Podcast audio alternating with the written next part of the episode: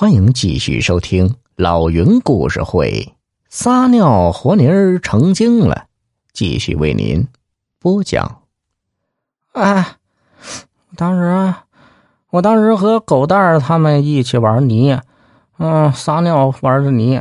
那天是是流鼻血了，我也没在意，爸爸，也是为了好玩。后来我好像是把它捏成了一个。匹大红马，还捏了一个大刀，嗯，然后，我用树枝子、树枝子给泥人捏了两只眼睛，一个大一个小。当时狗蛋他们还笑话我说捏的难看呢，我就放在村口的洞里了。哦，行行行，睡吧，傻儿子啊，接着睡吧。老云说完呢，让儿子继续睡觉，而后。走出屋里，看到了强子。老云说：“哎呀，听老辈人说呀，什么东西一旦沾上了人血，放到不见阳光、不见人的地方，等到七七四十九天，那这个东西啊就会成魔出来作怪。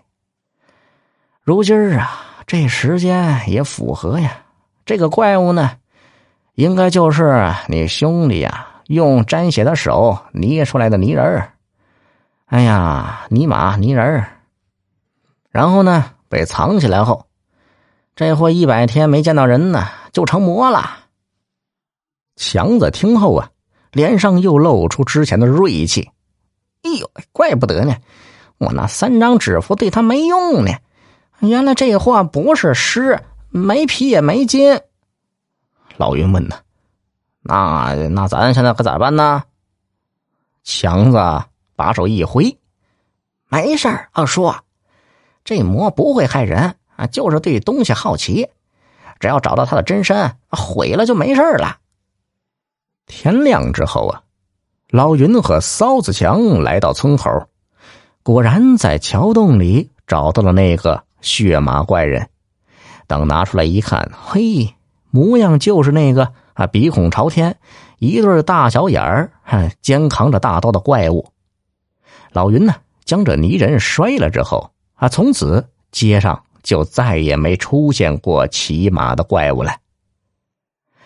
那故事讲到这儿也就结束了。据坊间传闻，沾了血的东西啊，是不能胡乱扔的，因为有些物件一旦沾了人血。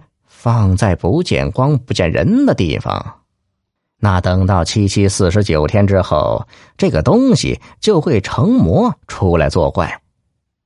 也有人说呀，这东西啊还会去吸人血维持生命，直到它的主人魂归地府，它失去了鲜血的供养，就会自动消失。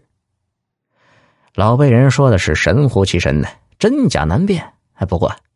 这种传闻在民间好像是各地都有啊。听众朋友，本集已播讲完毕，要多多评论哦。